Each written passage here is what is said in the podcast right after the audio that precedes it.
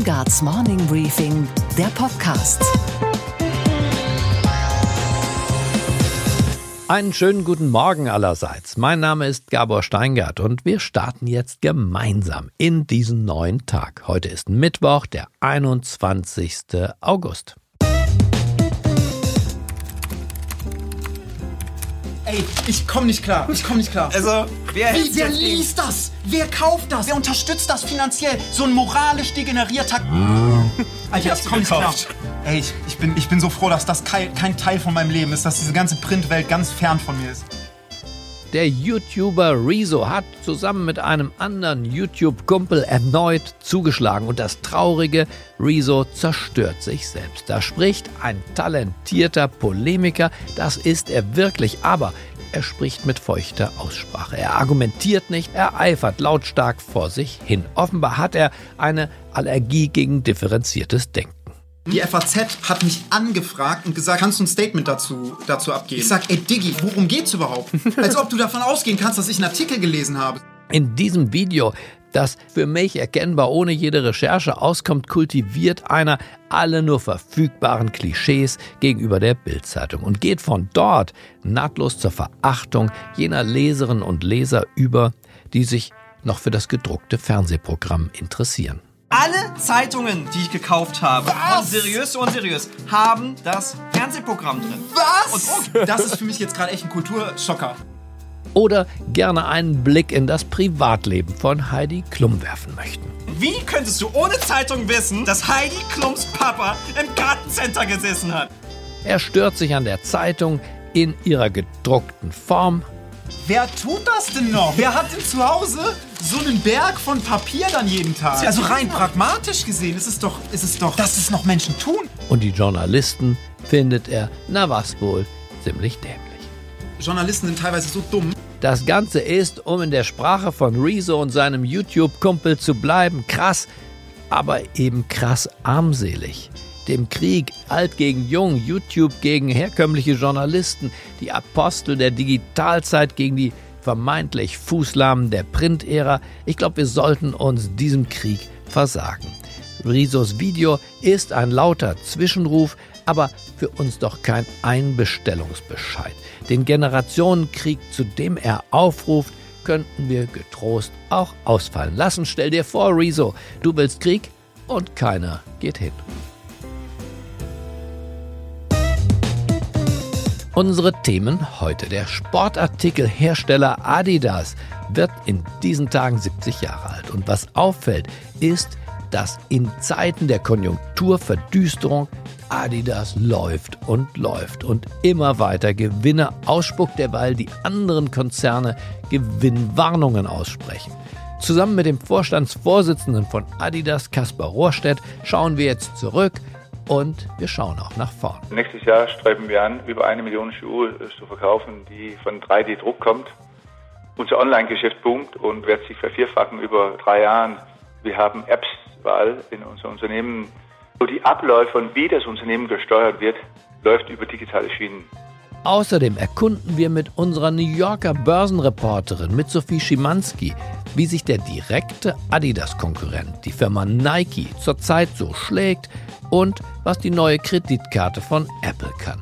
Boris Johnson, der Mann aus London, kommt nach Berlin. Heute Abend, 18 Uhr, stell dich ein bei Angela Merkel im Bundeskanzleramt. Mal schauen, ob sie ihm den roten Teppich ausrollt. Und wir schauen auf die SPD, die von ihrem Generalsekretär drei Benimmregeln für die Kandidatenkür bekommen hat. Bei den Olympischen Spielen im Jahr 1936 tragen viele Sportler der Welt die Schuhe von zwei Brüdern aus der deutschen Provinz. Es sind Geschenke für eigene Werbezwecke von Adolf und von Rudolf Dassler, die im bayerischen Herzogenaurach eine sehr kleine Sportschuhfabrik gegründet hatten. Die beiden sind NSDAP-Parteimitglieder, aber sie rüsten auch den afroamerikanischen Superstar der Spiele von 1936 aus gegen den Willen der Partei. Die Entscheidung im 100-Meter-Lauf. Borgmeier, Weikhoff, Owens. Auf die Plätze. Fertig. Oben fliegt schon vorn. Strandberg hinter ihm. Rosenberg kämpft sich. Als der Krieg dann ausbricht, gilt der eine Bruder als unabkömmlich und muss zu Hause für die Wehrmacht Schuhe produzieren. Der andere muss in den Krieg ziehen. Diese von Rudolf Dassler empfundene Ungerechtigkeit ist der Ursprung für einen brüderlichen Konkurrenzkampf von historischem Ausmaß, der letztlich dann zwei Weltkonzerne hervorgebracht hat. Das war ein Komplex von Ursachen, die dazu geführt haben, dass die beiden nicht nur Abneigung empfanden, sondern das ging bis zum persönlichen Hass hin. Anders lassen sich die wechselseitigen Denunziationen sowohl während des Krieges als auch in der frühen Nachkriegszeit nicht erklären. Rudolf gründet Puma und Adolf, genannt Adi Dassler, gründet vor nunmehr 70 Jahren die Firma Adidas. Ihre Heimatstadt ist von nun an zweigeteilt. Die beiden Enkel erinnern sich. Die ganze Stadt Herzogenaurach war eigentlich geteilt. Das heißt, es gab einen Puma-Metzger und einen Adidas-Metzger. Die Leute haben sich nicht wirklich äh, angesehen, auch mit, miteinander gesprochen. Also in meiner Jugend gab es diese andere Familie eigentlich fast gar nicht. Wir waren alle im Gymnasium, hier ein Ort, der ungefähr 10 Kilometer weit weg ist von hier. Und wir wurden mit dem VW-Bus von Puma dorthin gefahren und die beiden wurden mit dem VW-Bus von Adidas dorthin gefahren. Und wenn die beiden VW-Busse sich unterwegs getroffen haben, gab es ein Rennen. Den ersten großen Erfolg feiert man mit dem Stollenschuh, den die deutsche Nationalmannschaft 1954 im Finale von Bern trug. Die Firma Adidas setzt in der Strategie jetzt immer weiter auf die Ausrüstung von den sehr bekannten Sportpersönlichkeiten mit ihrem Schuhwerk. Just strong enough to be the greatest heavyweight of all time, that's all. Der größte von allen, das war damals Mohammed Ali, vormals Cassius Clay. Er unterzeichnet ein Adidas-Werbevertrag. Der Siegeszug der drei Streifen nimmt jetzt so richtig Fahrt auf. Bis zu den späten 80er Jahren, als man dann in Herzogenaurach den Jogging-Trend verschlief und der amerikanische Konkurrent Nike immer mächtiger wurde. Die Familie verkaufte jetzt an den französischen Investor Bernard Tapie, aber erst mit dem Börsengang im Jahr 1995 gelang Adidas das Comeback zum Global Player.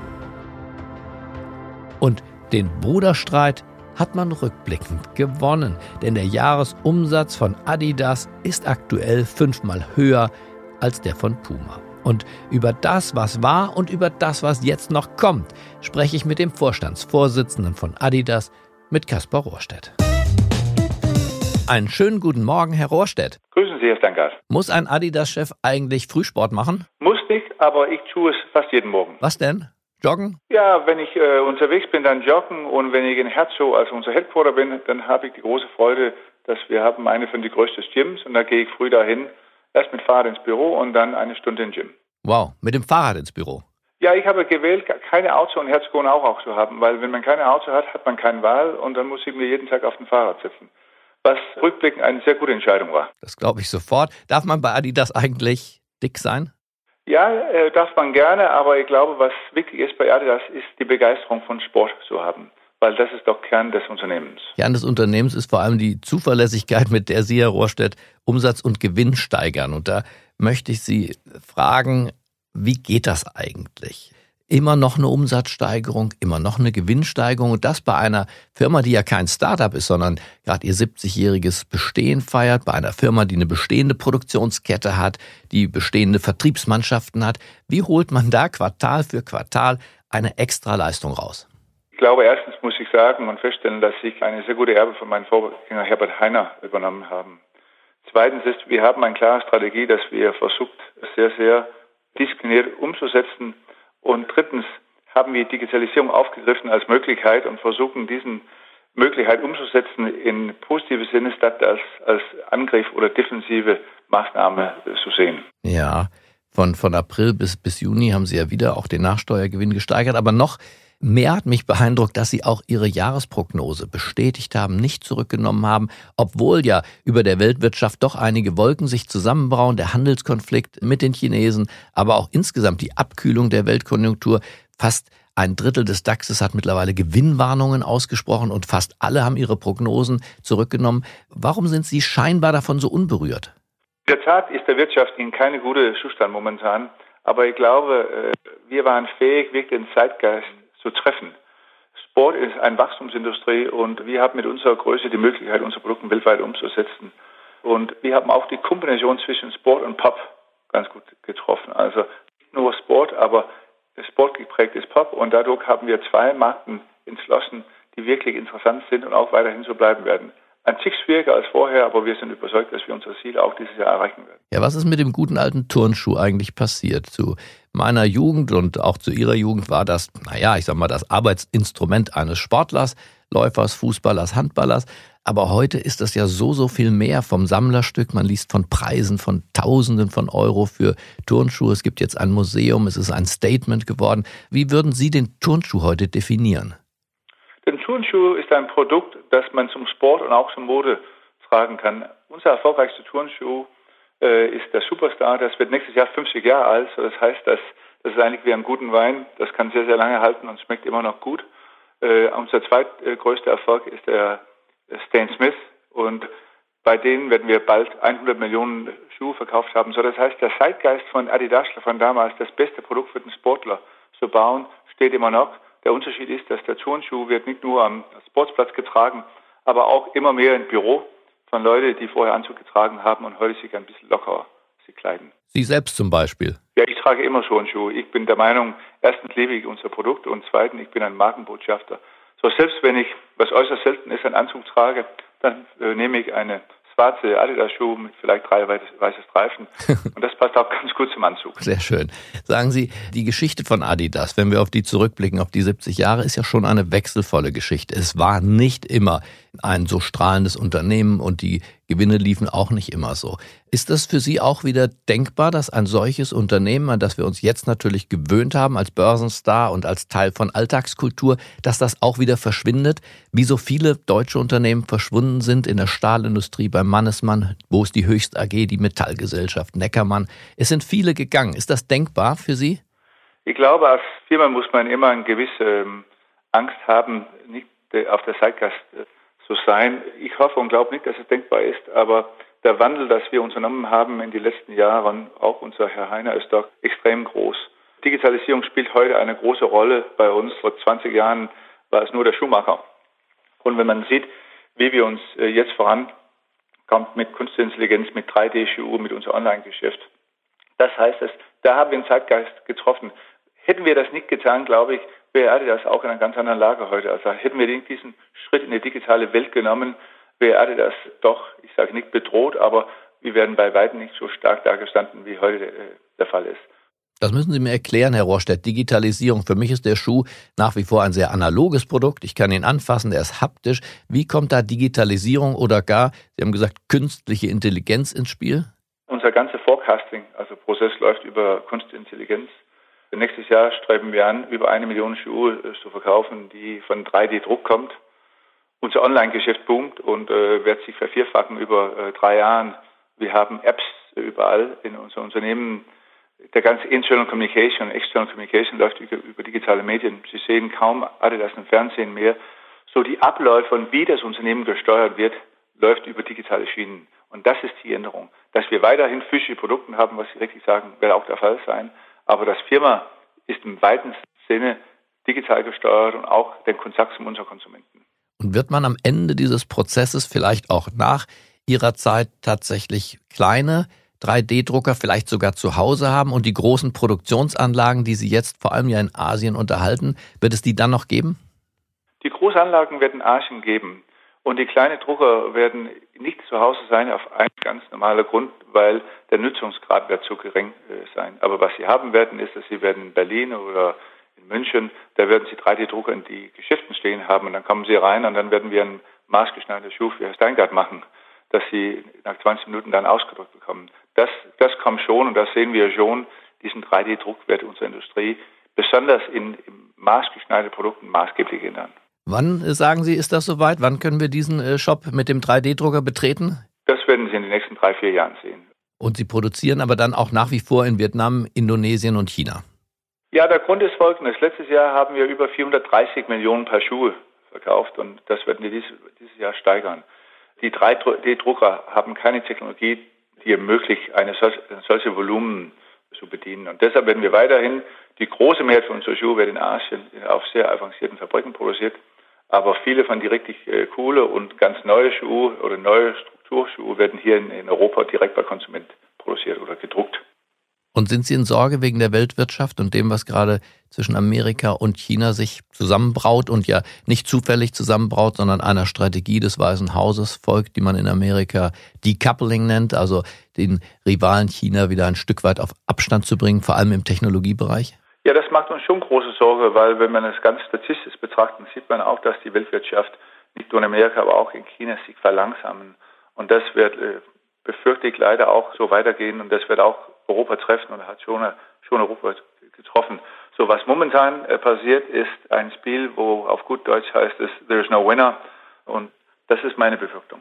Sie haben den Gewinn, Herr Rohrstedt, auch im letzten Quartal wieder gesteigert, 10 Prozent. Wir sprachen drüber. Aber die Analysten hatten ein paar Millionen Euro mehr erwartet. Und äh, daraufhin hat die Aktie negativ reagiert und tatsächlich haben Leute verkauft.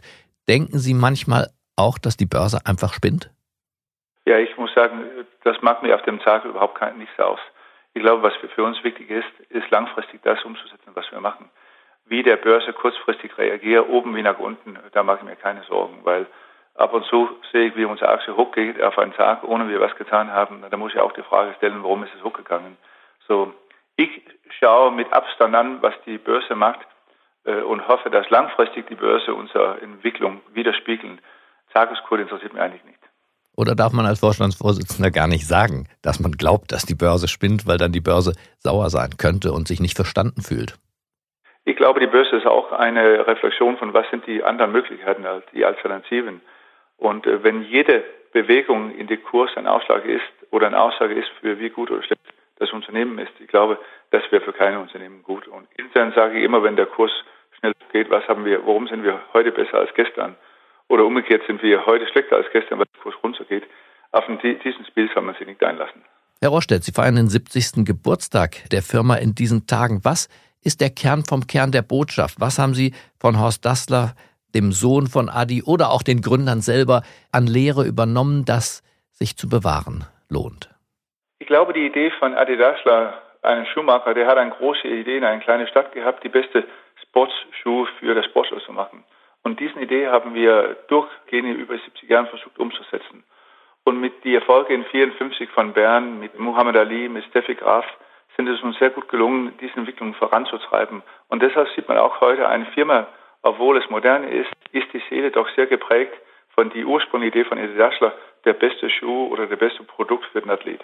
Und Sie haben überall die Bilder auch von ihm hängen, ein bisschen Personenkult, richtig? Doch, weil wir finden, der ist äh, für das Unternehmen so wichtig, obwohl die Familien nicht länger beteiligt sind, ist ein großer Teil von das DNA kommt immer noch von Adi Dassler. Und ist es denn eigentlich noch für Sie ein deutsches Unternehmen? Der Aufsichtsrat ist sehr international, die Investoren sind zu 80 Prozent aus dem Ausland, Sie selber sind denen, die Produktion liegt in Asien, die Märkte liegen auch weit außerhalb dieses Landes. Ist das noch ein deutsches Unternehmen für Sie? Das ist ein globales Unternehmen, das in Deutschland zu Hause äh, sind. Und ich glaube, es ist wichtig, dass wir diesen DNA schützen. Obwohl ich Däne bin, wohne ich seit 30 Jahren in Deutschland und ich glaube, wir sind sehr deutsch. Und wir sind stolz, in Herzog zu sein, weil das ist, was uns ausmacht. Wir versuchen keine amerikanischen Unternehmen zu sein. Wir sind stolz, dass wir in 36 die Juve Jesse Owens und wie gesagt in 54 für das Fußballmannschaft in Bern gemacht zu haben. Und das Stolz, einen deutschen Kern zu haben, ist für uns in unserer Kultur ein sehr wichtiges Element. Gibt es einen Lehrsatz von dem Gründer, der, der Ihnen im Kopf ist, der für Sie eine Leitschnur wäre heute? Genau, was ich vorher gesagt habe. Wir wollten das beste Schuh für das Sportler machen. Und mit diesen Augen schauen wir immer unsere Produkte an. So einfach, meinen Sie? So einfach, so einfach ist es. Eine große Idee von einem klugen Mann in einem kleinen Dorf. Er war letztlich, obwohl er ja nur ein Schuhmacher war, dann in dieser doch düsteren Phase deutscher Geschichte auch ein politischer Unternehmer, als er den Schuh für den schwarzen Sprinter Owens gemacht hat, der damals dem NS-Regime nicht gefiel. Und genau deshalb habe ich ein Bild von Jesse Owens in meinem Büro hängen, weil ich glaube, den Willens der Produkt für den besten Sportler zu machen während eine schwierige Zeit für Deutschland hat auch gezeigt, mit welcher Zielstrebigkeit dass der die ganze Sache angegangen war.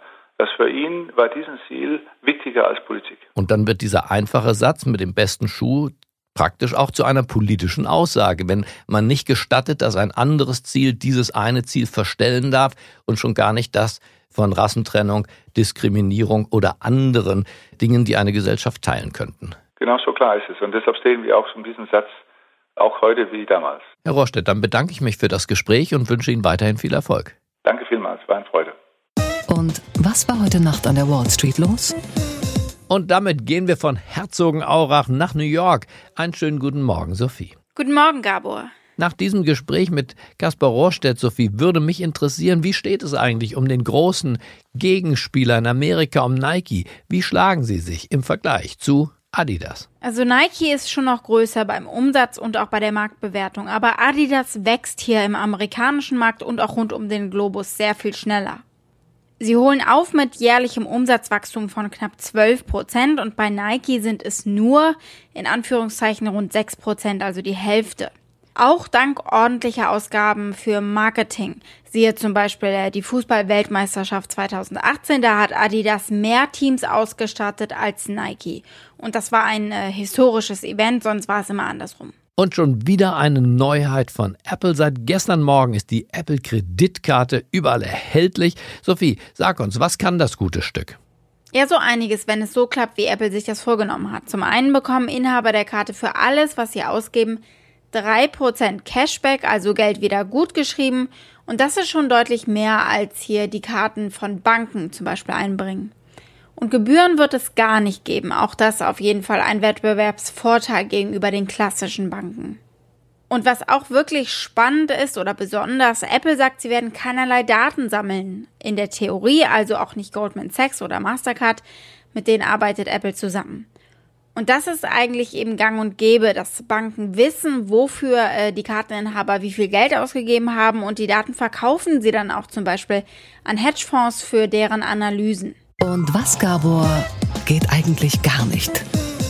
mit welcher Hartnäckigkeit Großbritannien glaubt, uns Kontinentaleuropäern auf die Nerven fallen zu können. Offenbar glaubt man in London, unsere Nerven seien ein nachwachsender Rohstoff. Nachdem sich Theresa May fast drei Jahre lang als Premierministerin immer wieder ein Nein von der EU zu Nachverhandlungen abgeholt hat, geht es nun mit Boris Johnson munter weiter.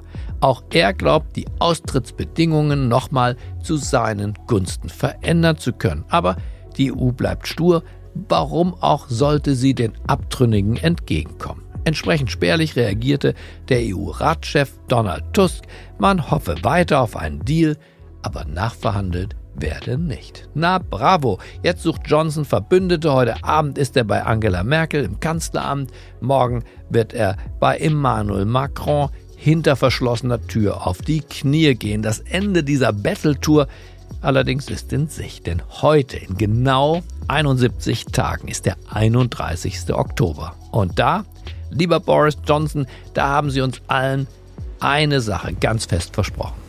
And that is to get Brexit done by October the 31st. We must come out on the 31st of October. We're going to get Brexit done on October the 31st. We're going to take advantage of all the opportunities that it will bring in a new spirit of can do. After three years and two missed deadlines, we must leave the EU on October the 31st. Okay, Gabor. Und was hat dich heute Morgen wirklich überrascht? Dass sich die Lebensgeister der SPD wieder regen, und zwar, dass sie sich schon wieder so vital regen, dass man zur Mäßigung aufrufen muss. Anderthalb Wochen vor Bewerbungsschluss stehen am heutigen Morgen 17 Kandidaten fest, die die Nachfolge von Gerhard Schröder oder Helmut Schmidt oder auch Willy Brandt antreten wollen. Zehn Männer, sieben Frauen. Und damit das Ganze zwischen diesen 17, wer weiß, wer noch kommt, nicht als Hauen und Stechen endet, wendet sich SPD-Generalsekretär Lars Klingbeil in einem Video mit drei rührenden Bitten an die Genossinnen und Genossen. Das eine ist, dass ich euch bitten möchte, dass wir respektvoll miteinander umgehen. Und das, was ich nicht will, ist, dass schlecht übereinander geredet wird. Und meine zweite Bitte ist, dass wir auch auf den Regionalkonferenzen über die Themen reden, die die Menschen in diesem Land umtreiben. Und das dritte und das letzte ist, dass ich mir wünsche, dass wir selbstbewusst sind als Partei. Wir gehen einen neuen Weg. Und der mag nicht fehlerfrei sein, da mag es auch mal ruckeln. Aber wenn wir was Neues ausprobieren, dann lasst uns diesen Weg doch auch selbstbewusst und geschlossen gehen. Klingt schön, zu schön, um wahr zu werden. Und wenn man ehrlich ist, freut man sich doch jetzt schon auf den Kandidaten oder die Kandidatin, die diese Harmonieveranstaltung stört, zum Beispiel mit einer klugen, noch nie dagewesenen Idee. Ich wünsche Ihnen einen erfreulichen Start in diesen neuen Tag. Bleiben Sie mir gewogen. Es grüßt Sie auf das Herzlichste. Ihr Gabor Steingart.